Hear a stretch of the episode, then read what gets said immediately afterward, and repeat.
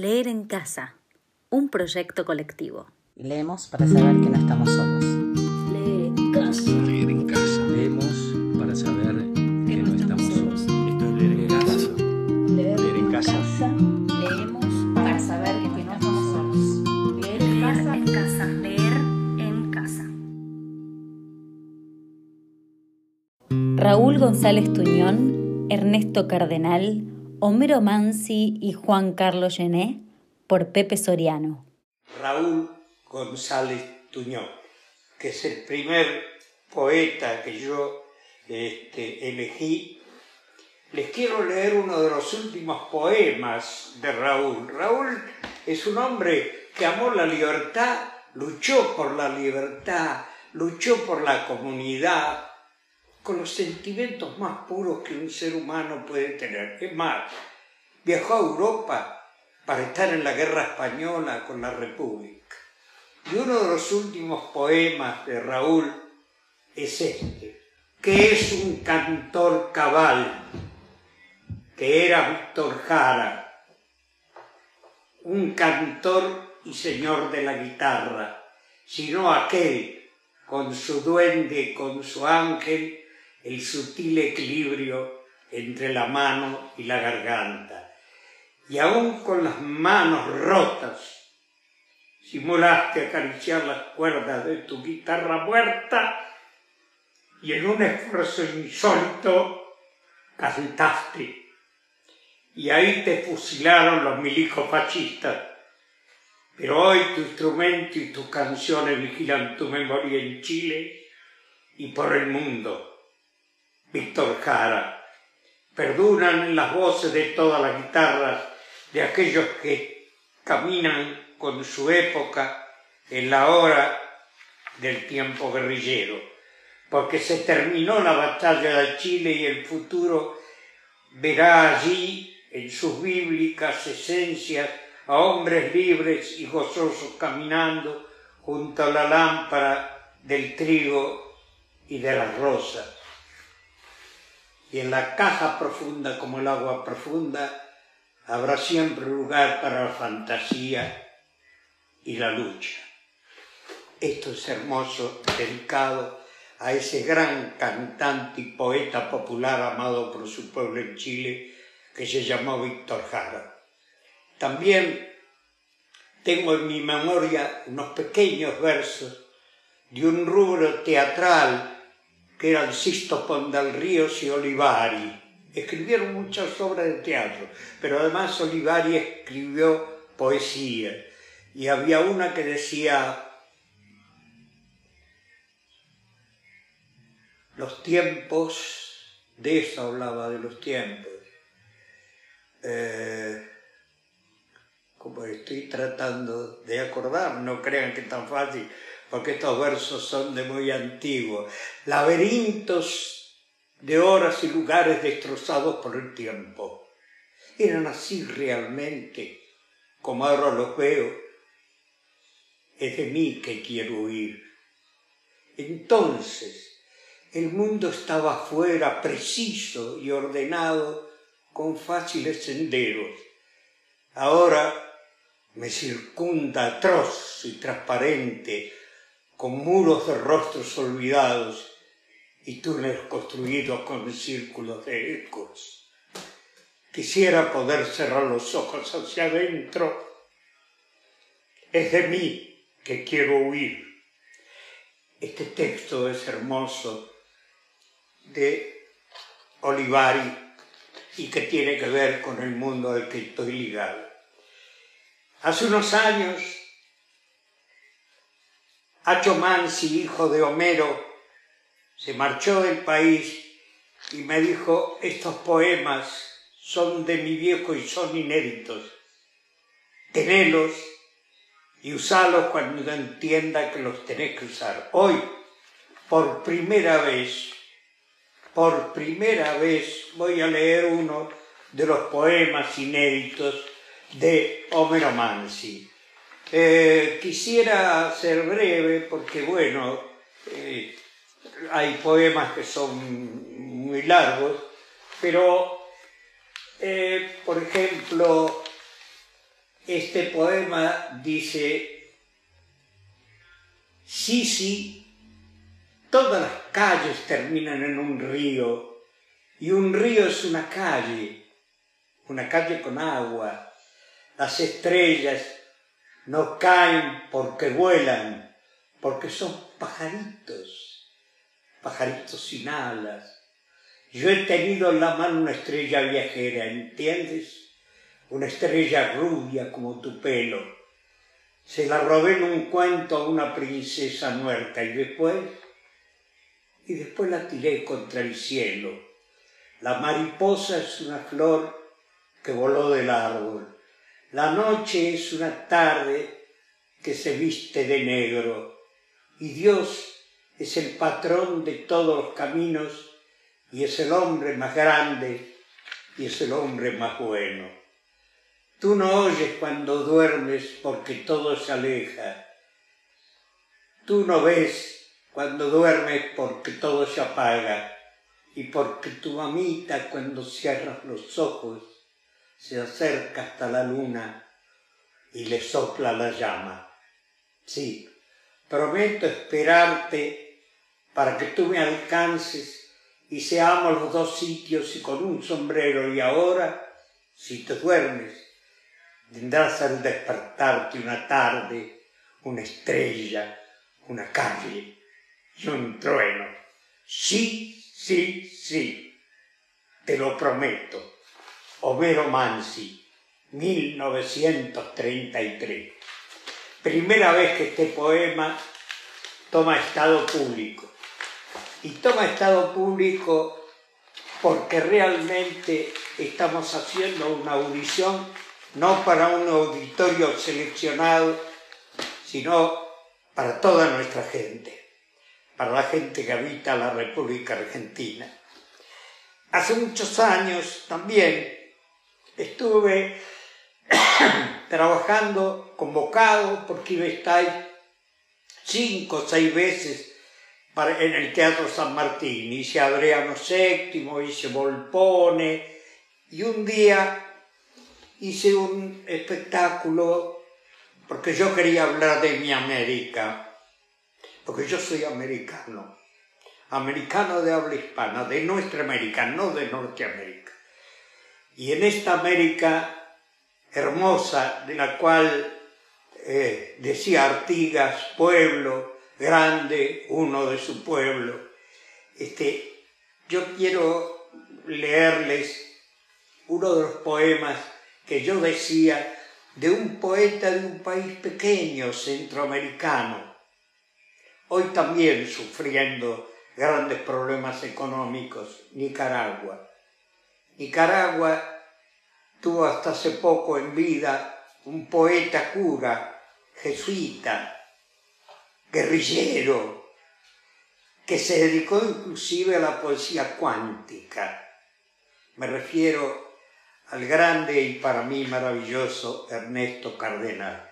Y yo elegí este poema entonces y lo vuelvo a elegir ahora porque él habla de América y uno en la poesía puede hablar del amor, puede hablar del cielo, puede hablar de la condición humana, pero él habla en este poema de América y dice lo siguiente. No tuvieron dinero. El oro era para hacer la lagartija y no monedas. Los atavíos que fulguraban como fuego a la luz del sol, a las hogueras, las imágenes de los dioses y las mujeres que amaron, y no monedas. Miles de fraguas brillando en la noche de los Andes y con abundancia de oro y plata, no tuvieron dinero. Supieron vaciar, laminar, soldar, grabar el oro y la plata. El oro el sudor del sol, la plata las lágrimas de la luna. Hilos, cuentas, filigranas, alfileres, pectorales, cascabeles, pero no dinero. Y porque no hubo dinero, no hubo prostitución ni robo. las puertas de las casas las dejaron abiertas, ni corrupción administrativa, ni desfalcos. Cada dos años daban cuenta de sus actos al Cusco y porque no hubo comercio ni moneda, no hubo la venta de indios. Nunca se vendió ningún indio y hubo chicha para todos. No conocieron el valor inflacionario del dinero. Su moneda era el sol, que brilla para todos, el sol que es de todos y que a todos hace crecer el sol sin inflación ni deflación, y no esos sucios soles con que se paga al peón que por un sol peruano te mostrará su ruina. Y se comía dos veces por día en todo el imperio. Y no fueron los financistas los creadores de sus mitos.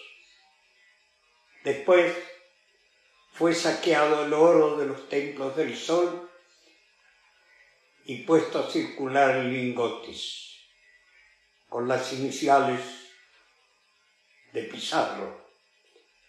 La moneda trajo los impuestos y con la colonia aparecieron los primeros mendigos.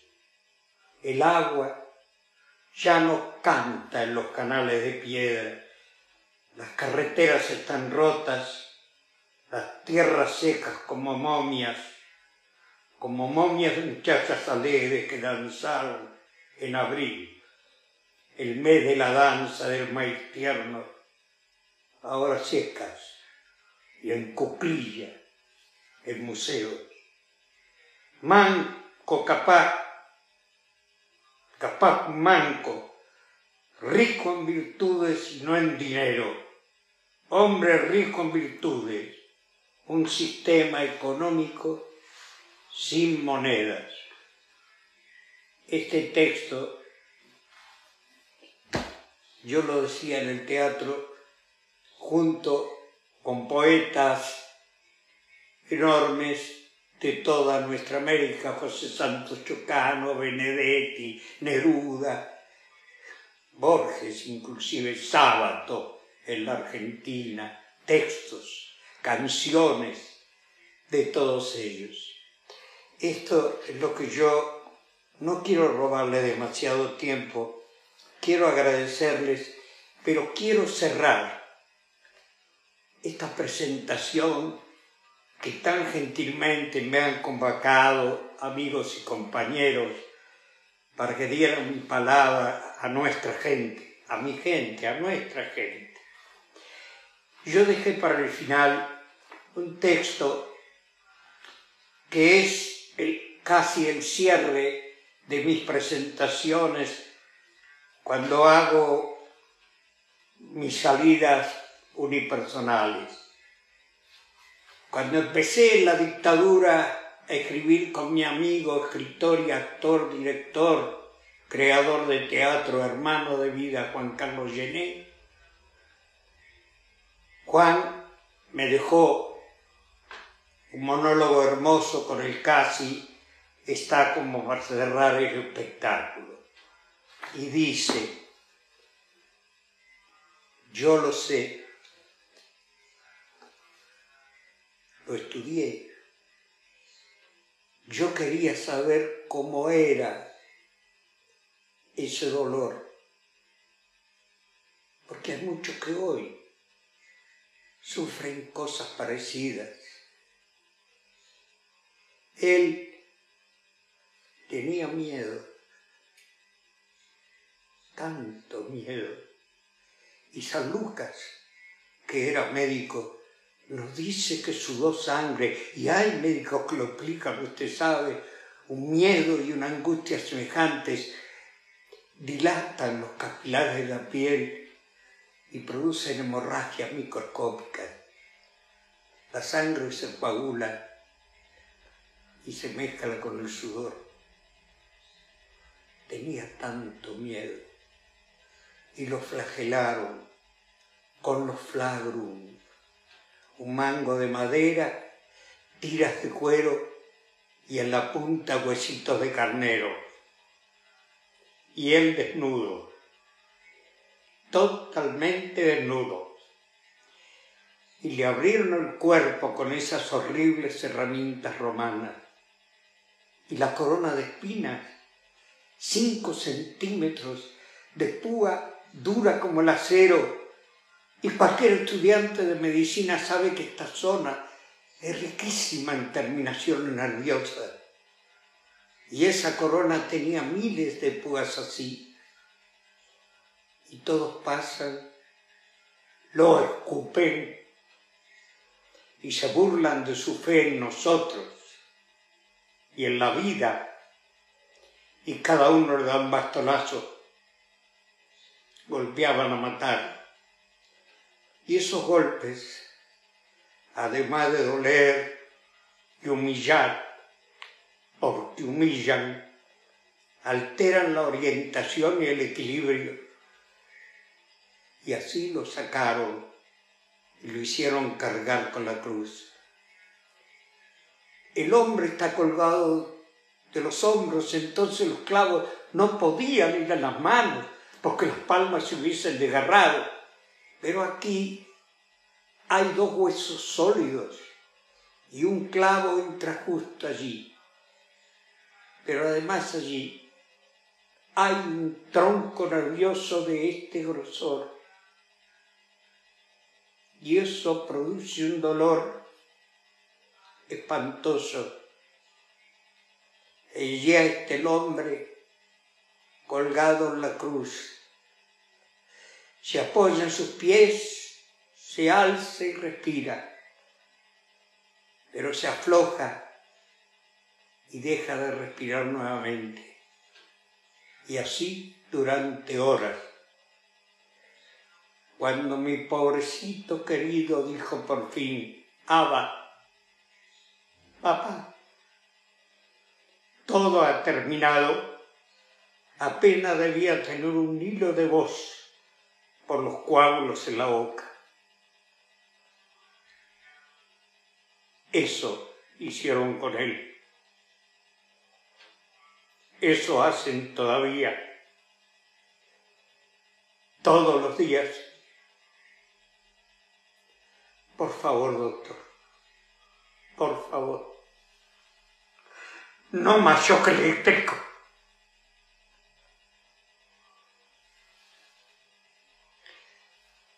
Quise cerrar esta presentación también como un homenaje personal a mi hermano en vida, Juan Carlos Llene. Me conmueve como cuando lo leí la primera vez,